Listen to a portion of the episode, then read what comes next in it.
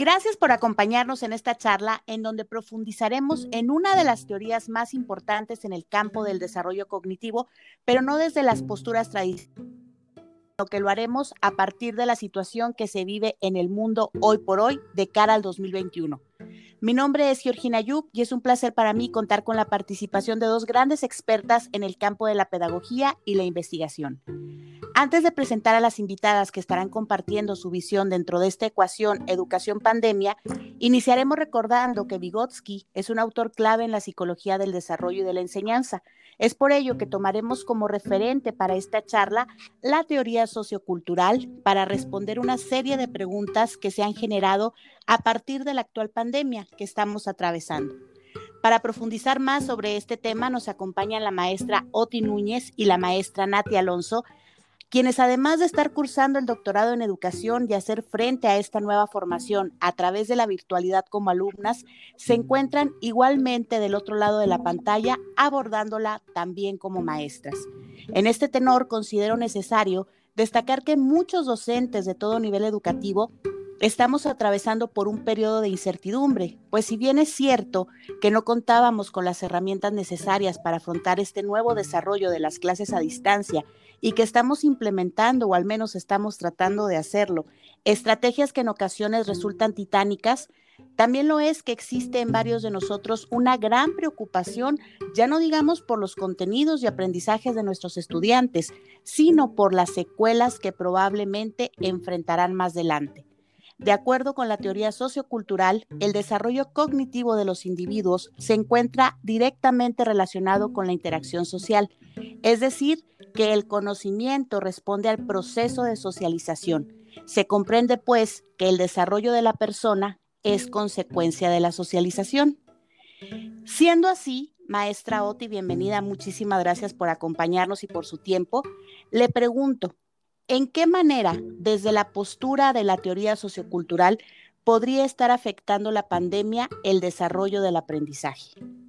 Ah, muchas gracias, Geo. Eh, es un gusto estar aquí, que estemos juntas las tres ah, para compartir un poco nuestras reflexiones acerca de cómo vemos que nos ha impactado, que nos ha dañado esta pandemia. Em, sin duda, que los daños han sido en todas las dimensiones, ¿verdad? Lo hemos sentido mucho en lo social. Sin duda, ¿verdad? Que lo económico, lo humano, lo material también son muy relevantes. En este momento, en este momento nos compete hablar de lo que serían los daños en la educación. Mm, se ha sentido fuertemente porque esta pandemia nos arrojó a trabajar necesaria y únicamente a través de la distancia.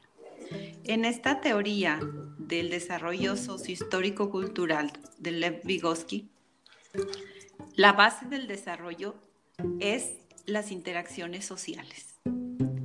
Y al no tener interacciones sociales, nosotros hemos tenido y vamos a mostrar algunos algunas pérdidas y quizás algunos retrocesos en lo que son en lo que es el desarrollo, en lo que es el aprendizaje.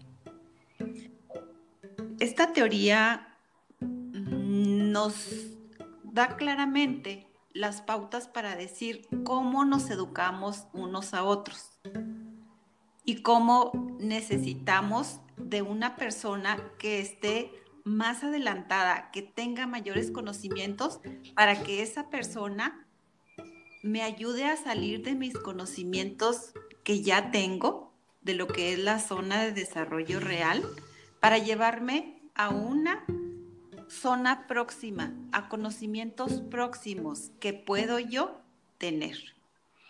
Y entonces, este es el problema ahorita, de cómo hacer para que yo tenga nuevos conocimientos, para que yo tenga interacciones que me faciliten la interacción, el intercambio de ideas para que mi razonamiento evolucione. Los daños son diferentes eh, de acuerdo a los periodos del desarrollo. Eh, los universitarios, pues impacta mucho lo que es el, el daño emocional, el encierro, eh, los problemas de depresión se están manifestando fuertemente, la violencia. Y entonces en los jóvenes universitarios, eh, pues sí, básicamente ha limitado. Cuando estás trabajando una clase virtual, no se genera el mismo intercambio de ideas que cuando se hace en un aula. Es diferente. Sí es bueno, sí nos ha ayudado lo que es la tecnología, pero presenta muchas limitantes. Nunca se generan las mismas interacciones espontáneas. A la vez se dan muchas interacciones en el aula, lo que no puede ocurrir en la educación que estamos teniendo ahorita a distancia. En los jóvenes de secundaria, de educación primaria, pues es, fundamental que ellos eh, interactúen, actúen en su medio ambiente. Y entonces, eh, ¿cómo, otra vez, cómo generar, cómo estimular aquellas ideas que nos provoquen reflexiones, que nos hagan tener conocimientos nuevos, que nos hagan evolucionar?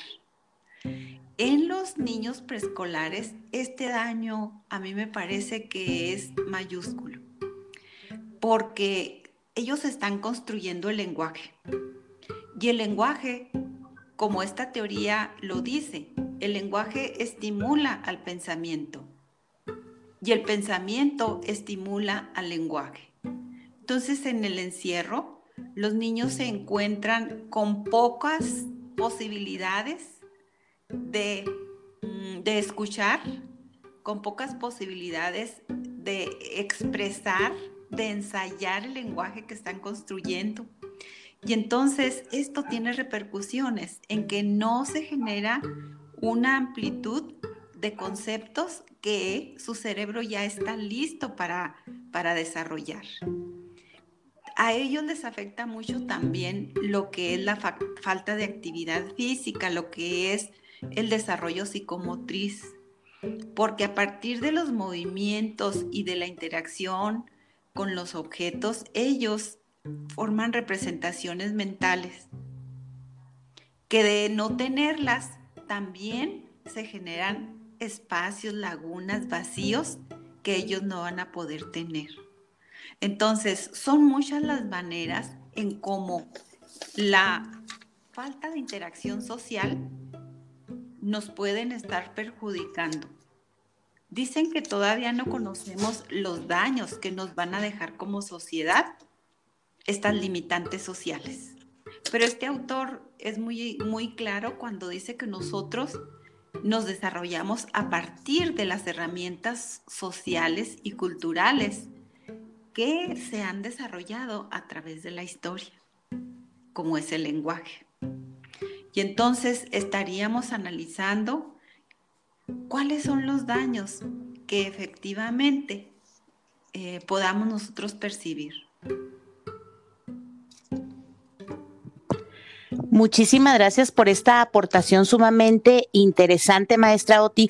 Por ahí algo que me llama mucho la atención, lagunas, van a quedar importantes lagunas que obviamente se van a tener que atender y se van a tener que subsanar y obviamente pues esto va a ser una, una labor titánica que no solamente se va a poder cubrir o cumplir el objetivo en casa, sino también la escuela es la que va a cumplir una función primordial en este sentido. Muchísimas gracias por esta aportación. Esta teoría comprende que el aprendizaje y el conocimiento son resultado de la interacción social y por tanto de la cultura.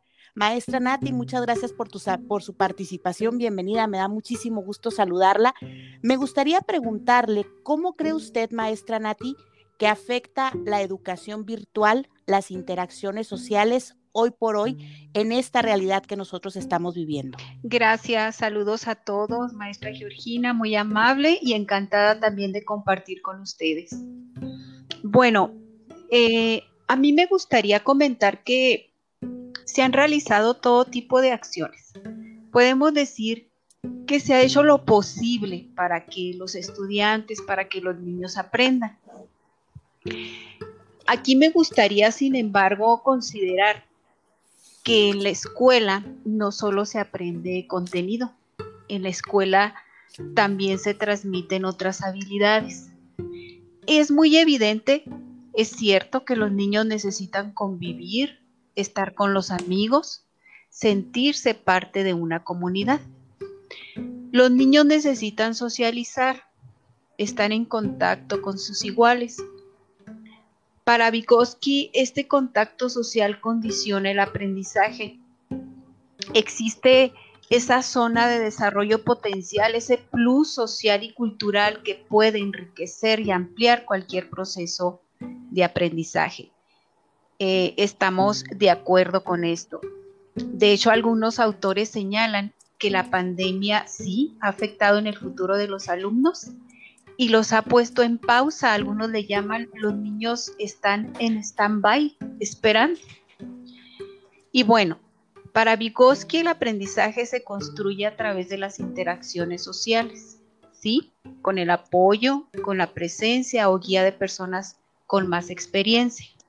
Y si nos dejamos ir por esa idea de que estas interacciones sociales no se pueden dar de manera virtual, según esta teoría de aprendizaje, por supuesto, estaríamos hablando de que actualmente se aprende lo mínimo o no se rebasa o no se llega a alcanzar esa zona de desarrollo próximo.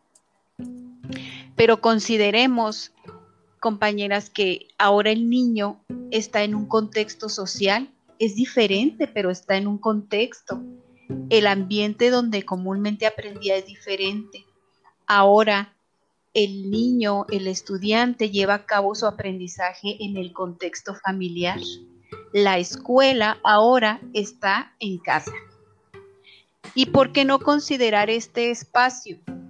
A papá, mamá, abuelos, hermanos mayores, hermanos menores, según sea el caso de cada niño. Considerémoslo así. Creo que ahora los niños tienen la oportunidad de relacionarse socialmente con un contexto diferente.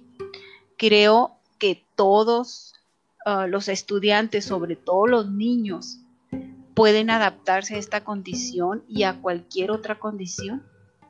El niño puede desarrollar diferentes habilidades a las que esperábamos en clases presenciales, serán nuevas habilidades que también pueden servir de base para, el desarrollo de las funciones mentales superiores, tal como lo menciona Vygotsky. Un concepto clave eh, para la teoría general de, del aprendizaje es lo que mencionábamos ahorita, la zona de desarrollo próximo. Y eh, dice también que este desarrollo depende de la calidad de esta interacción. Entonces, creo que, que los maestros haciendo un gran esfuerzo no es lo mismo, pero la socialización virtual también es posible, porque existan herramientas que lo permiten. Aunque la virtualidad en la virtualidad, la enseñanza en línea fomenta más habilidades relacionadas con el autoaprendizaje, que, no es malo, ¿eh? No debemos dejar de lado fomentar habilidades sociales. Es muy importante la retroalimentación constante. También es necesario construir comunidad entre todos los actores del grupo donde damos nuestros cursos, donde están los niños, nuestros estudiantes. Hay que mantener reuniones constantes y mantener también la motivación con todos los niños, con los papás y también en nosotros mismos. Vygotsky también establece que el trabajo colaborativo promueve el desarrollo cognitivo, entonces podemos fomentar actividades hechas de tal forma que permitan a los niños interiorizar esas estructuras de pensamiento y comportamiento del medio social que ahora les rodea. Em, pienso que debemos hacer lo posible para que perjudique lo menos posible.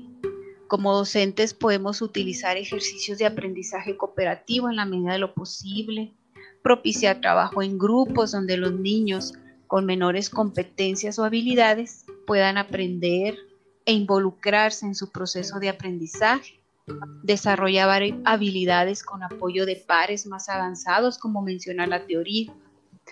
Así el desarrollo cognitivo puede ser fruto de un proceso colaborativo, también considerando a Vygotsky. También destaca la función socializadora del juego. Los niños pueden interiorizar normas culturales, roles sociales, habilidades interpersonales. Aprovechemos y hagamos uso de actividades en las que se puedan trabajar en el contexto inmediato. Además, aprovechar, estamos en otro contexto, en otra situación, aprovechar para conocer y convivir más en familia. Si se dice, muchos autores, especialistas, insisten en que académicamente los niños estarán en pausa, surge entonces oportunidad oportunidades de una educación diferente. Algunos dicen que se es más social, más humana. Debemos de recordar que la educación también puede ser creadora de nuevas sociedades. Ese es mi punto de vista, que de lo que existe, de lo que tenemos, saquemos, aunque sea mínimo, el provecho y aprovechar las herramientas que puedan proporcionarnos también la virtualidad. Eso es lo, lo que pudiera aportar, maestra Jim. Muchísimas gracias, maestra Nati. Y, qué rica esta visión. Eh, habilidades que tenemos que desarrollar en nuestros estudiantes, pero también nosotros no podemos dejar de lado que la familia se ha estado inmiscuyendo más en todo este proceso formativo. Antes había como una pequeña desconexión porque los papás sabían que era algo que la escuela iba a brindarles a sus hijos y bueno, cómo han tomado la rienda para pues sacar adelante a, sus hijos. Sabemos que en algunas familias la relación ha sido un poquito más tortuosa. Eh, desafortunadamente no sabemos si son las más o las menos, pero al final de cuentas, como bien menciona usted, en conjunto padre de familia, alumno, docente, es como vamos a poder sacar adelante a, estos chicos dotándolos de estas habilidades tan necesarias.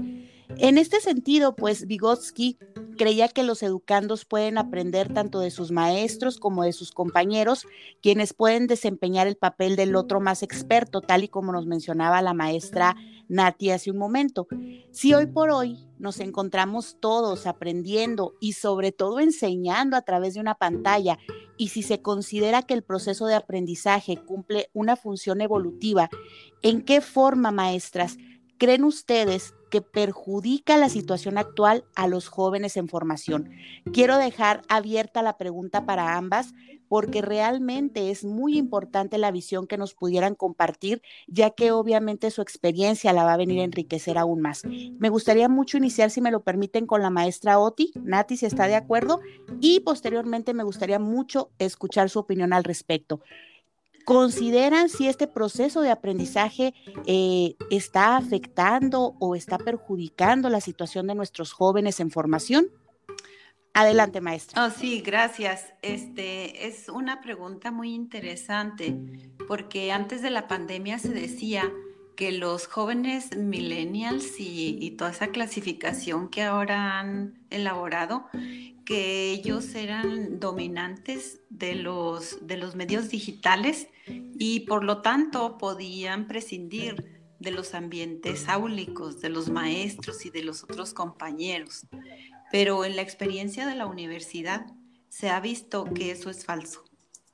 Los alumnos están demandando, quieren tener los encuentros académicos en los espacios áulicos aunque se les hubiera catalogado como capaces de llevar su educación a través de los medios digitales, la realidad nos está respondiendo en decir que ellos no se sienten bien, que no prefieren esta modalidad de estudio porque han tenido ellos también em, limitantes, ah, se han enfrentado con obstáculos que no les ha permitido eh, llevar el curso como ellos hubieran imaginado.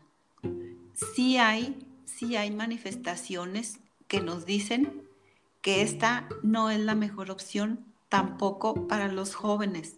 Sin embargo, es lo que tenemos y es con lo que hemos podido sacar adelante este problema. Sacar adelante el problema, bien interesante. Hace unas, unos días usted nos comentaba unos datos del nivel de deserción escolar que ha sido resultado de esta situación por la que estamos atravesando y eran unos números realmente alarmantes y bueno, desafortunadamente sabemos que por cuestiones económicas, por cuestiones de la desesperación de los mismos de los mismos chicos, de los jóvenes, de la inestabilidad y de muchas cosas que, que han estado ellos afrontando, pues este número lamentablemente va a ir subiendo cada vez más y más.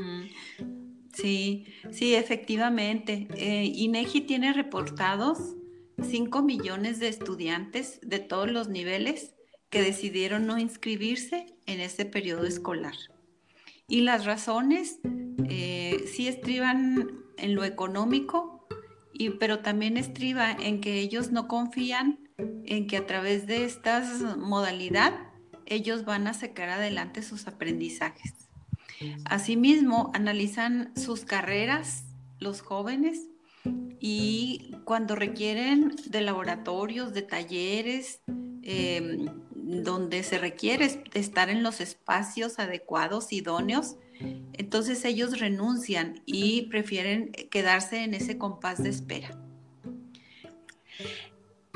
Lamentablemente sabemos que pues esta pandemia que nos agarró a todos totalmente desprevenidos, ni siquiera veíamos, yo creo que, que nunca nos imaginamos que, íbamos a ser una generación a la que nos iba a tocar vivir esto, pues sí ha despertado mucho ese temor por parte de los estudiantes, ese miedo a, a no cumplir con las expectativas que ellos mismos se habían marcado. Sí. Maestra Nati, ¿usted cree que esta situación actual está perjudicando la formación de los jóvenes o desde su perspectiva, ¿cómo cree que están afrontando ellos esta bueno, respondiendo a tu pregunta, maestra Georgina, quiero mencionar que ante la pandemia, personalmente, pienso que no teníamos opción. Yo creo que nunca nos cuestionamos si dábamos o no dábamos clases. La escuela, a pesar de la pandemia, tenía que continuar por supuesto que ha sido un proceso complicado y cada actor educativo lo ha vivido de diferente forma. Todos y todo se ha tenido que adecuar para que la escuela cumpla su función.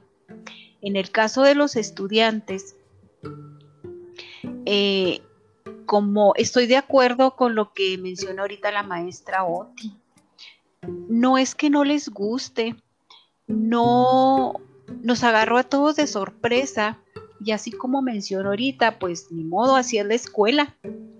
Pero no lo pensaban como un proceso largo.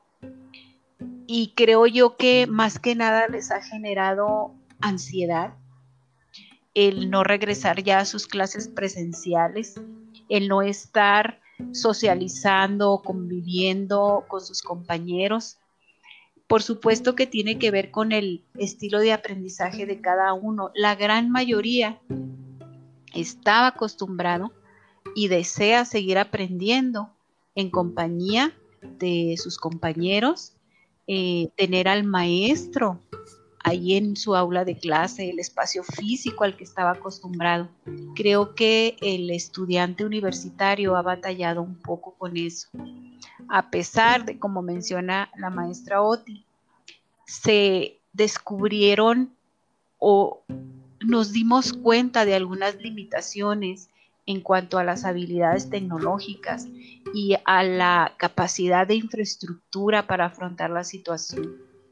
Eh, creo que ya quieren regresar y cuando se dan cuenta que no está tan cercano, les genera les da ansia, les da tristeza, ellos ahorita están cansados, a lo mejor no del proceso académico, sino de la situación en general.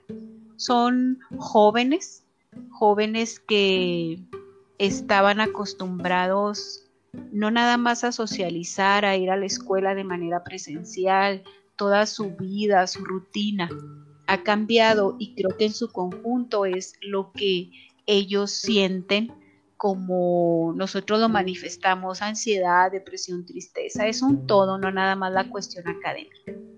Esperemos que por el bien de ellos y de todos, que lo que nos ha tocado nos deje muchas enseñanzas también y podamos regresar próximamente seguros a las aulas.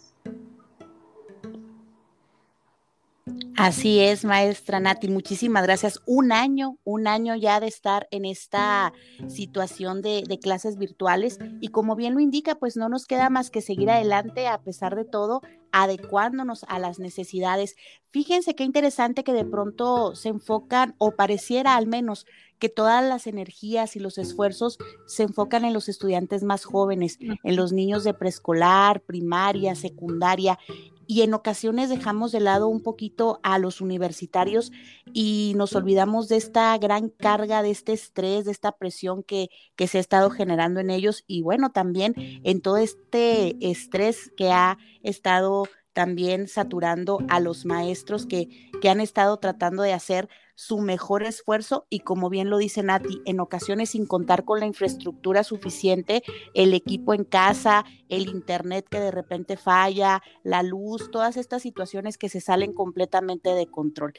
Qué interesante todo esto que ustedes destacan, esto que nos han compartido maestra Oti Núñez y maestra Nati Alonso.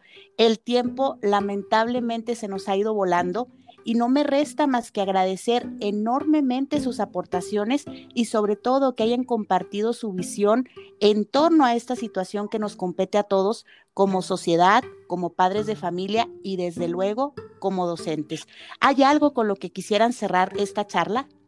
Sí, claro. Eh, yo quisiera mm, cerrar diciendo que las interacciones sociales son insustituibles en, los ambientes espontáneos y naturales. Eh, son las mejores oportunidades para aprender, para hacer desarrollar nuestro cerebro y nosotros tener este mejor, mejor bienestar, ¿verdad? En lo que respecta a lo que es eh, lo social, lo cognitivo, a todas las áreas que nosotros nos conforman como, como seres humanos y entonces mm, seguir buscando las oportunidades para tener interacciones en la medida de lo posible, aún hacia distancia. Son buenas las pláticas, son buenas las charlas, este, aunque no sean precisamente mm, con unas lecciones, con un contenido programático de, de un currículum, que busquemos las maneras de estar en comunicación con otras personas porque las pérdidas se van a sentir, las vamos a sentir. Muchas gracias, maestra. Muchas gracias, maestra, a ti que nos acompañamos en esta tarea. Muy bien. Gracias, buenas tardes. muchísimas gracias. Y pues adelante, maestra un agradecimiento igual a las tres por compartir su conocimiento y pues que conocer más sobre esta teoría ubicarla en la actualidad ha sido muy interesante. Gracias, maestras. No, al contrario, nuevamente, muchas gracias por compartir con nosotros y sobre todo, pues a ustedes que están del otro lado, muchísimas gracias por escucharnos. Esperamos que esta charla haya sido de su agrado y que las aportaciones de nuestras grandes expertas, pues hayan ayudado para que usted pueda ampliar un poquito el panorama y pueda un poquito identificar lo que está sucediendo en torno a esta realidad que desafortunadamente nos ha tocado sortear, como nos decían nuestras invitadas a seguir adelante con adecuaciones, con herramientas, con estrategias y sobre todo compartiendo. Muchísimas gracias. Buenas Hasta la próxima. Gracias.